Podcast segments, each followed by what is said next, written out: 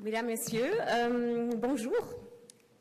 Je m'appelle Francisca Krings, je suis euh, professeur assistant en comportement organisationnel ici à HEC, l'Université de Lausanne. Et j'ai le plaisir de parler du thème rose, hein, la rémunération et la motivation.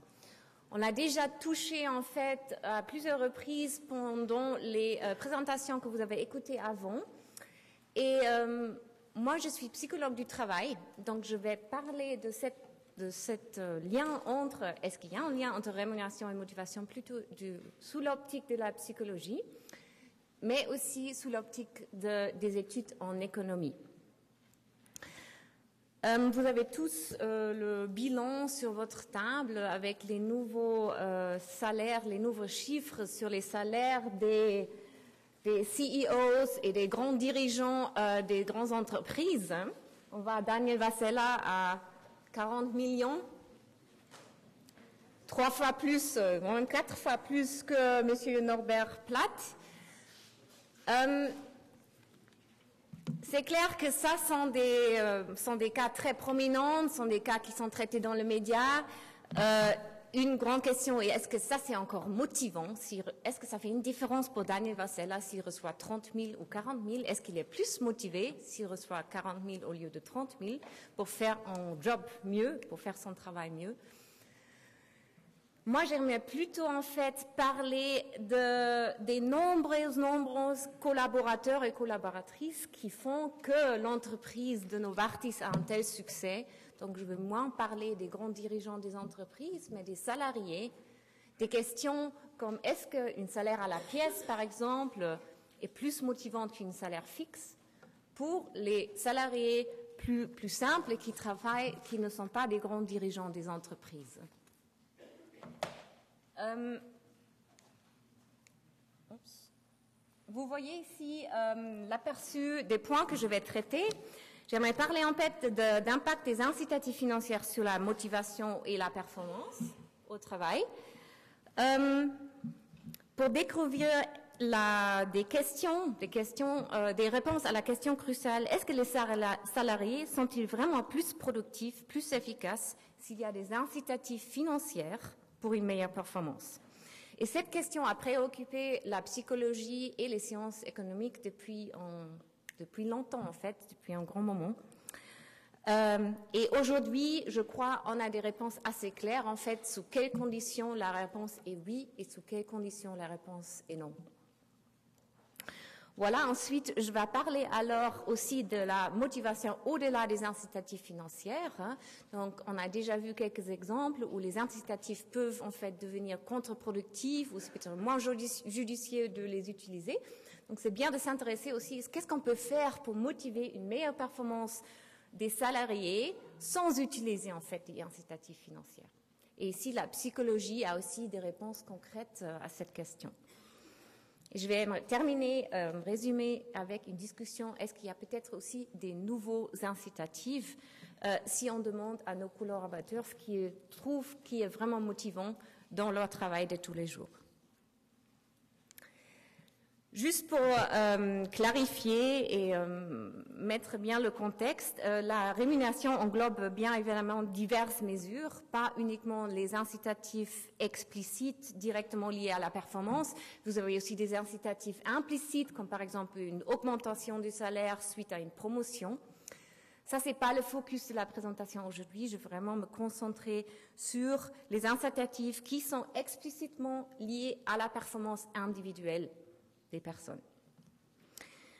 Est-ce que ce type d'incitatif est courant en Suisse? Et quels sont en fait les montants dépensés, par exemple sous forme de boni ou des pourcentages fréquemment utilisés dans les salaires au mérite? Je voulais trouver une réponse concrète à cette question et j'ai découvert que c'est pas si facile en fait de trouver des chiffres exacts et aussi accessibles à la public pour répondre à cette question. Euh, mais on trouve euh, une enquête que l'Office fédéral de la statistique a fait dans, euh, en 2006. Euh, C'était une enquête sur la structure des salaires et vous voyez les résultats par rapport au boni ici sur ce slide. Donc on voit la part de salariés qui reçoivent, qui reçoivent des bonis et la part des bonis par rapport à la masse salariale. Et ça dans les différents secteurs. Donc je crois ce qui saute aux yeux sur ce graphique est qu'il y a des différences importantes entre les différents secteurs. Euh, les banques et les assurances accordent plus souvent des bonis et des montants aussi plus élevés que les autres secteurs en Suisse. Et dans certains secteurs, les bonis sont même inexistantes, hein, presque inexistantes, comme dans l'hôtellerie par exemple. Dans l'ensemble, on peut dire qu'en Suisse, environ 25% des salariés touchent des bonis. Et dans d'autres enquêtes, ce qui est aussi sorti, qu'environ la moitié des entreprises en Suisse pratiquent le salaire au mérite. Comment est-ce que c'est déterminé C'est accordé le salaire au mérite? La grande majorité, en fait, de ces entreprises euh, accorde la partie variable sur la base de la performance individuelle. Alors, il semble que c'est tout à fait approprié de se poser la question, est-ce que ce type de rémunération a des effets désirés? Donc, qu'est-ce qu'on attend des incitatifs si on les met en place euh, dans une entreprise? Ils ont bien évidemment plusieurs rôles, mais un des rôles cruciaux, c'est la motivation. Ce qu'on désire atteindre est sans doute une meilleure motivation et, en conséquence, une meilleure performance des salariés. Est-ce que les incitatifs, aident à atteindre ce but-là? Si vous posez cette question aux économistes traditionnels, vous voyez ici la réponse. Stephen Landsberg, c'est euh, euh, l'auteur du fameux livre euh, The Armchair Economist, si vous avez une fois envie de lire un livre sur l'économie pendant, vos vacances, ça c'est vraiment une excellente lecture. Il résume en fait les théories les recherches traditionnelles en économie sur l'efficacité des incitatifs de manière suivante. Most of economics can be summarized in four words. People respond to incentives. The rest is commentary. Ça veut dire, les incitatifs, c'est quelque chose qui incite quelqu'un à réagir, donc c'est uniquement rationnel et compréhensible que les gens réagissent dès qu'il y a un incitatif, ils vont y réagir. Mais est-ce que la situation est vraiment si simple? Euh, J'aimerais vous montrer un exemple concret qui illustre peut-être la complexité de la situation. Euh, Safe Autoglass, ça c'est une entreprise aux États-Unis qui offre en fait un seul produit euh, les employés de SafeLight réparent et remplacent les pare-brises. Donc, si vous avez un problème avec, euh, votre pare-brise, vous appelez SafeLight et un employé de SafeLight viendra chez vous, il repart le pare-brise ou il remplace sur place. Maintenant, en, 1994 et 1995, le management de SafeLight décidait de passer des salaires fixes, ils avaient des salaires fixes avant, au salaire à la pièce et en cherchant en économie à profiter de cette occasion et analyser la performance des employés avant et après ce changement. Et comme ça, il a pu observer la performance de même employé sous, deux systèmes de salaire différents. Une fois sous salaire fixe et une fois la performance avec un salaire euh, à la pièce. Ça permet alors de bien isoler les effets des incitatifs sur la, performance des, euh, des salariés. La façon dont ils ont mis en place ce système de salaire à la pièce était peut-être un peu spécial, ce qui illustre euh, ce graphique ici. Vous voyez comme le nouveau système a été créé.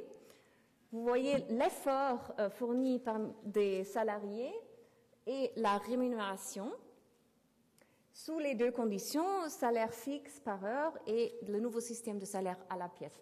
Donc le salaire à la pièce a été créé d'une certaine manière que les employés ont dû en fait fournir plus d'efforts pour arriver à, pour pouvoir vraiment bien profiter de, la, de salaire à la pièce et pour arriver même au salaire qu'ils avaient avant sous euh, le système avec le salaire fixe. Hmm?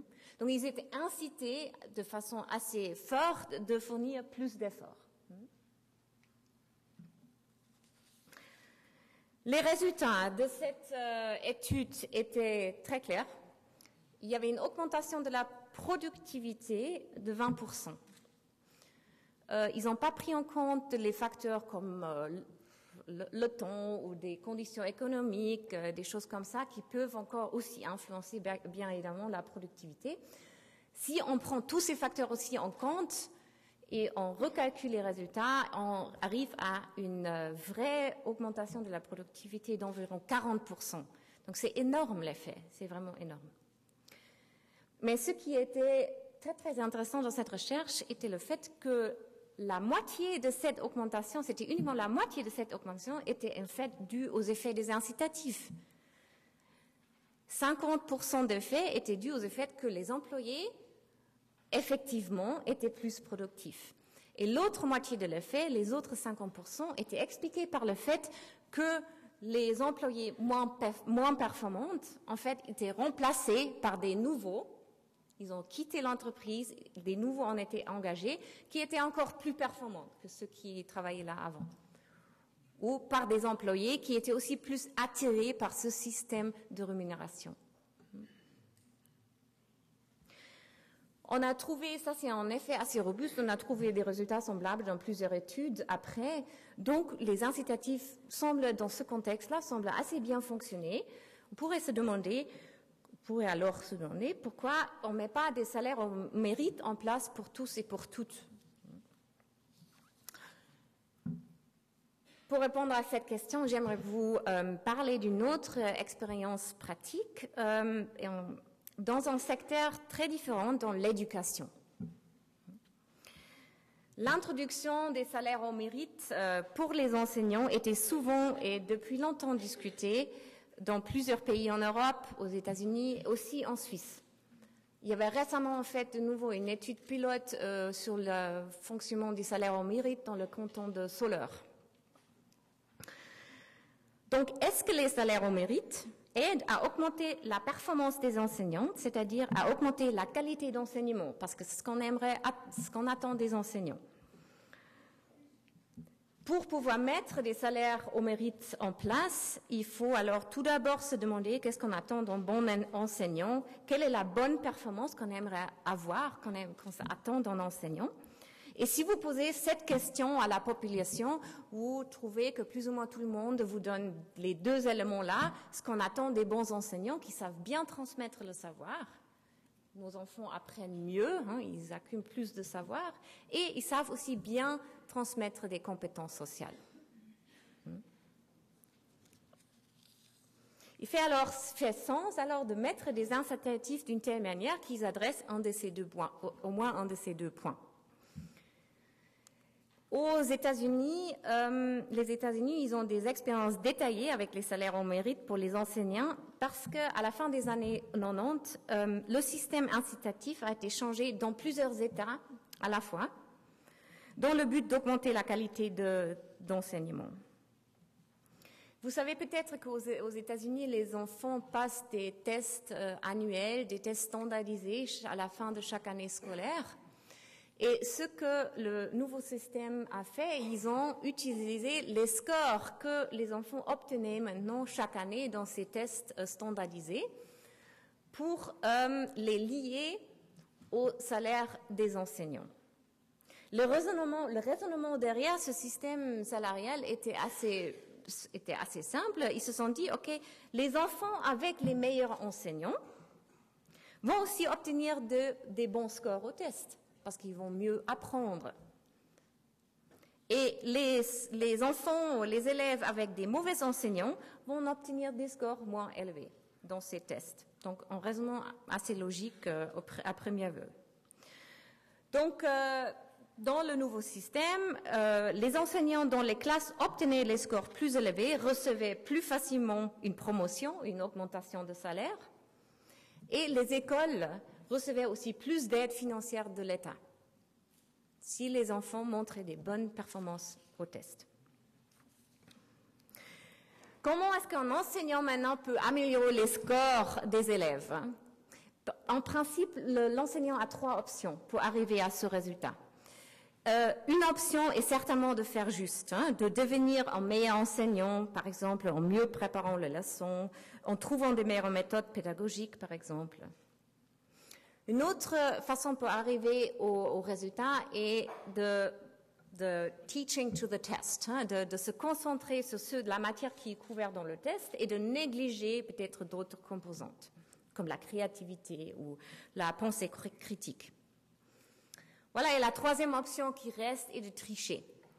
Donc les enseignants peuvent, par exemple, donner plus de temps aux élèves pour passer le test, ou ils peuvent euh, leur donner des indices, euh, ils peuvent aussi euh, changer les réponses des élèves après Hmm, parce que ce sont les enseignants qui ramassent les, feuilles.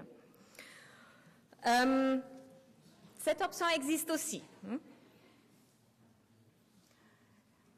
Il y avait des chercheurs en économie qui voulaient maintenant savoir dans quelle mesure est-ce que les enseignants se servent en fait de la troisième option, la tricherie, sous le système salaire au mérite pour les enseignants.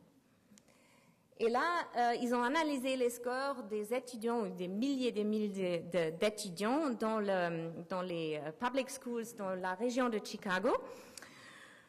Euh, vous voyez les chiffres là. Et le résultat était qu'ils ont trouvé que dans 200 classes par année, ils ont trouvé des indices pour la tricherie. Et ça, c'était surtout des indices pour, où les enseignants, en fait, changeaient les réponses des élèves après ou il leur donnait des réponses avant, avant le test. Hmm? Les bonnes réponses. Maintenant, ça c'est probablement une sous-estimation parce que dans d'autres enquêtes, 35% euh, des enseignants rapportent avoir observé leurs collègues tricher. Hmm? Euh, ce phénomène euh, n'est d'ailleurs pas un phénomène américain. Hein. ça a aussi été observé par exemple en France où ça existe aussi le salaire euh, au mérite pour les enseignants. Euh, donc, les incitatifs financiers fonctionnent bien, ce qu'on pourrait résumer, si l'emploi est simple, si la tâche, il y a une tâche et c'est unidimensionnel. J'avais déjà fait référence à euh, ce résultat. Si le résultat est facile à mesurer, oui, oui, c'est bien, ça fonctionne. Mais dès que la tâche, le travail, l'emploi devient plus complexe, ça devient risqué. Si, la performance est multidimensionnelle, les, incitatifs deviennent risqués parce qu'ils focalisent l'attention de la personne sur une dimension et la personne aura la tendance de négliger les autres. Hmm. Euh, les implications sont alors you get what you pay for. Hmm? Ça, c'est plus ou moins ce que les enseignants ont fait. But what you pay for may not be what you wanted to get. Donc, vous désirez une éducation, éducation de meilleure qualité, vous payez les enseignants pour les bons résultats des élèves, et vous recevez les bons résultats des élèves, mais pas forcément une meilleure éducation. Alors, euh, prudence avec les incitatifs financiers euh, dès qu'il s'agit des tâches euh, plus complexes. Qu'est-ce qu'on peut faire alors si on ne veut pas utiliser ce genre de mesures? Qu'est-ce qu'on peut faire pour quand même augmenter la motivation? J'aimerais vous parler de quelques éléments centraux de soi-disant high, performance work system. Ça, c'est peut-être un terme que vous connaissez. Et euh, ici, vous voyez juste quelques éléments de ce système, mais ces éléments en étaient en fait, il y a une longue tradition en psychologie, aussi en sciences économiques, qui met aussi maintenant l'aspect sur la justice, sur le fairness, euh, où on peut vraiment montrer que ça sont des éléments qui motivent les gens sans qu'il y ait des incitatifs financiers. Je vais, pour le temps qui reste, je vais me concentrer sur le dernier trois parce que je crois le, la théorie euh, de deux facteurs Herzberg, Maslow, ça sont des choses que vous connaissez bien. Euh, mais j'aimerais commencer avec le, le point qui est vraiment au cœur de ces High Performance Work Systems, euh, ça sont les caractéristiques de l'emploi.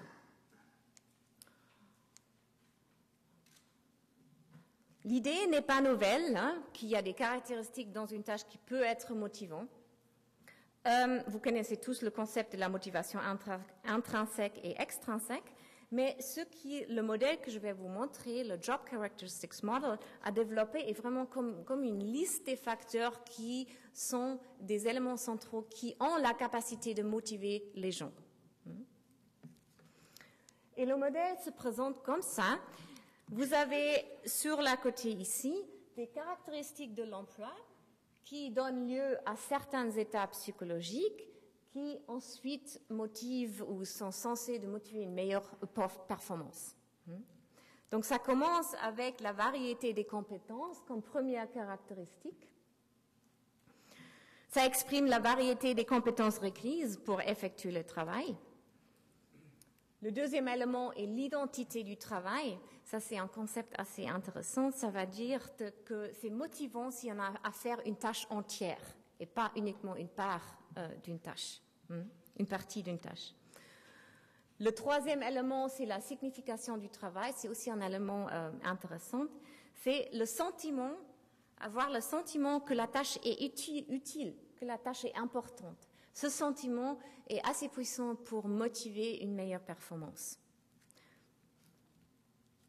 L'autonomie, ça c'est un aspect connu. Hein. le contrôle et la possibilité de prendre des décisions augmentent aussi la motivation. Euh, l'autonomie donne aussi un sens de responsabilité pour le résultat. Et très important, le dernier élément, c'est le feedback. Hein. Le travail, il est important que le travail permet d'avoir un feedback par rapport à la, performance. Et le feedback permet bien évidemment connaître le résultat de son travail. Donc, les caractéristiques de l'emploi que vous voyez ici, ils font référence au contenu de la tâche, mais aussi à la façon dont le travail est organisé. Et aujourd'hui, ce modèle, le Job Characteristics Model, est un des modèles les plus importants et connus en psychologie du travail. Il est bien ancré aussi dans les recherches euh, empiriques. Je vais passer au deuxième élément, fixation des objectifs. Ça, c'est un deuxième élément des High Performance Work Systems. C'est aussi pas une grande nouvelle pour vous, pour vous, je crois. Vous connaissez tous les approches de management by objectives, l'approche SMART, le fait que les buts doivent être spécifiques, mesurables. Tous euh, ces éléments-là. Mais ce qui est intéressant dans l'approche de, de l'AFM ici était que la difficulté des objectifs joue aussi un rôle pour la motivation. Donc ce n'est pas uniquement que le but doit être spécifique, mesurable, etc. Le but, l'objectif doit aussi être difficile. C'est motivant d'avoir des buts difficiles, réalistes, mais difficiles. Hmm? Donc ils ont fait une euh, étude dans leur étude euh, classique ils ont demandé aux chauffeurs de camions de transporter des troncs d'arbres sous deux conditions. En premier temps, ils, avaient l'instruction, euh, l'instruction fait de ton mieux, et ensuite ils étaient instruits de charger le camion jusqu'à 94 de sa capacité légale. Et vous voyez le résultat ici de cette étude. Donc le résultat était impressionnant.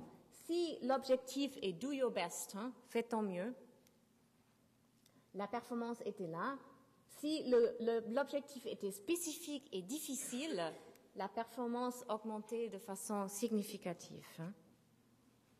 Donc les objectifs doivent bien évidemment être atteignables, mais difficiles. Difficulté en soi-même et motivant. Et, et les gens sont motivés sans que l'atteinte de l'objectif est récompensée après euh, financièrement. Ok, je passe au dernier élément, c'est la justice au travail, fairness. Euh, ici, c'est un bon exemple où les théories récentes en économie rejoignent en fait les théories en psychologie, euh, parce que les deux montrent aujourd'hui clairement que le sentiment de justice, le fairness au travail, euh, influence la motivation et la performance des salariés.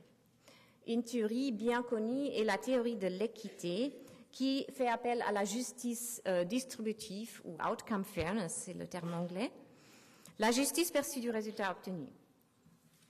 Donc la théorie de l'équité montre que le sentiment de justice dépend du ratio entre mon input et mon output, c'est-à-dire entre l'effort que je fournis et ce que je reçois de l'entreprise en retour. Hmm? Donc je fais le ratio de input, entre input-output pour moi-même et pour arriver à la conclusion que c'est équilibré ou pas, je me compare avec ce que mes collègues font. Hmm? Donc le jugement de la justice d'équité se base en fait sur une comparaison sociale finalement. Si c'est équilibré, et j'ai l'impression que mes collègues reçoivent environ la même chose que moi pour les mêmes efforts, c'est bon. Si, mais je me sens sous-payée si j'observe que mon collègue, j'ai l'impression que mon collègue reçoit plus que moi pour le même effort, la situation est déséquilibrée, c'est une violation de la justice distributive, de la justice de l'équité. Et euh, il y a beaucoup de recherches qui montrent que sont les conséquences de ce sentiment d'injustice, euh, de violation des règles de la justice. Il y a des fortes réactions euh, émotionnelles négatives. Les salariés ont, montrent plus de tendance de se venger envers l'organisation, par exemple de, voler plus et de réduire l'effort. Ça, c'est un effet net que vous trouvez dans toutes les études. Ils vont simplement baisser l'effort et alors la performance sera aussi plus basse après. Il y a le dernier élément de la fairness, c'est la, justice procédurale. Donc, ce n'est pas uniquement euh, la, fairness par rapport aux résultats, mais c'est aussi la justice des procédures de prise de, décision qui jouent un rôle dans les entreprises. Euh, vous voyez ici les résultats d'une enquête qui a été faite dans l'OCDE, dans plusieurs pays. La Suisse, malheureusement, ne faisait pas partie, avec les employeurs de secteur public qui avaient un salaire de base et aussi euh, un salaire au mérite qui était payé en complément si le travail était bon. Euh, Ici, ce résultat, je crois, il suggère clairement que la justice procédurale est également importante dès qu'on parle de la rémunération. Euh, on voit que les résultats sont assez catastrophiques pour certains domaines.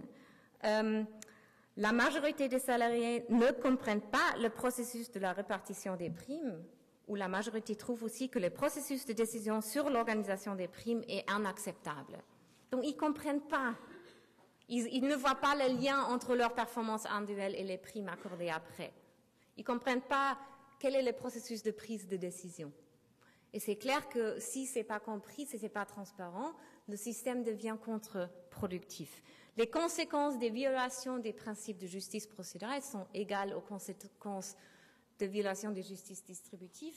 Les gens vont réduire leur, effort, baisser la performance, et vous avez même beaucoup de, des comportements contre-productifs.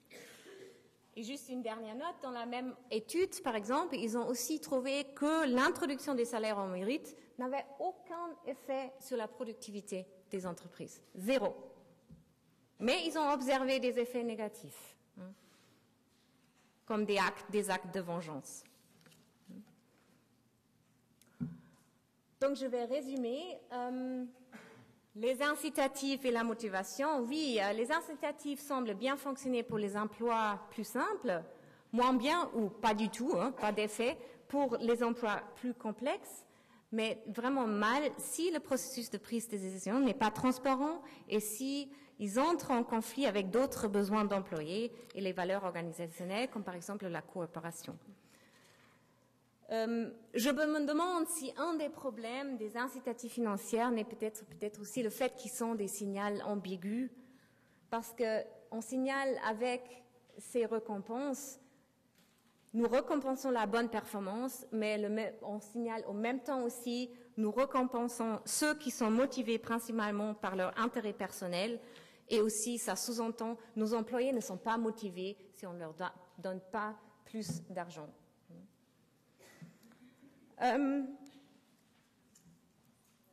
vous voyez ici les résultats d'une enquête qui a été récemment faite, 2008-2009, euh, euh, avec plusieurs salariés, des milliers de salariés de plusieurs groupes d'âge. Ici, vous voyez les trois facteurs que les gens ont dit, ça sont les facteurs qui nous, qui nous motivent de montrer une bonne performance au travail. Et ces trois facteurs étaient jugés comme plus importants que la rémunération pour une motivation très élevée. Les gens disaient flexibilité par rapport aux heures lieu de travail, ça c'est important, accès aux nouvelles expériences et défis. Et ce qui est nouveau, ça c'est peut-être en conséquence de la crise économique, ils aimeraient avoir le sentiment de pouvoir contribuer à la création d'une meilleure société, si on veut, de voir un sens dans leur travail. Donc, peut-être euh, qu'on n'a pas bien écouté les salariés tout le temps et souvent regardé dans la mauvaise direction. Merci pour votre attention.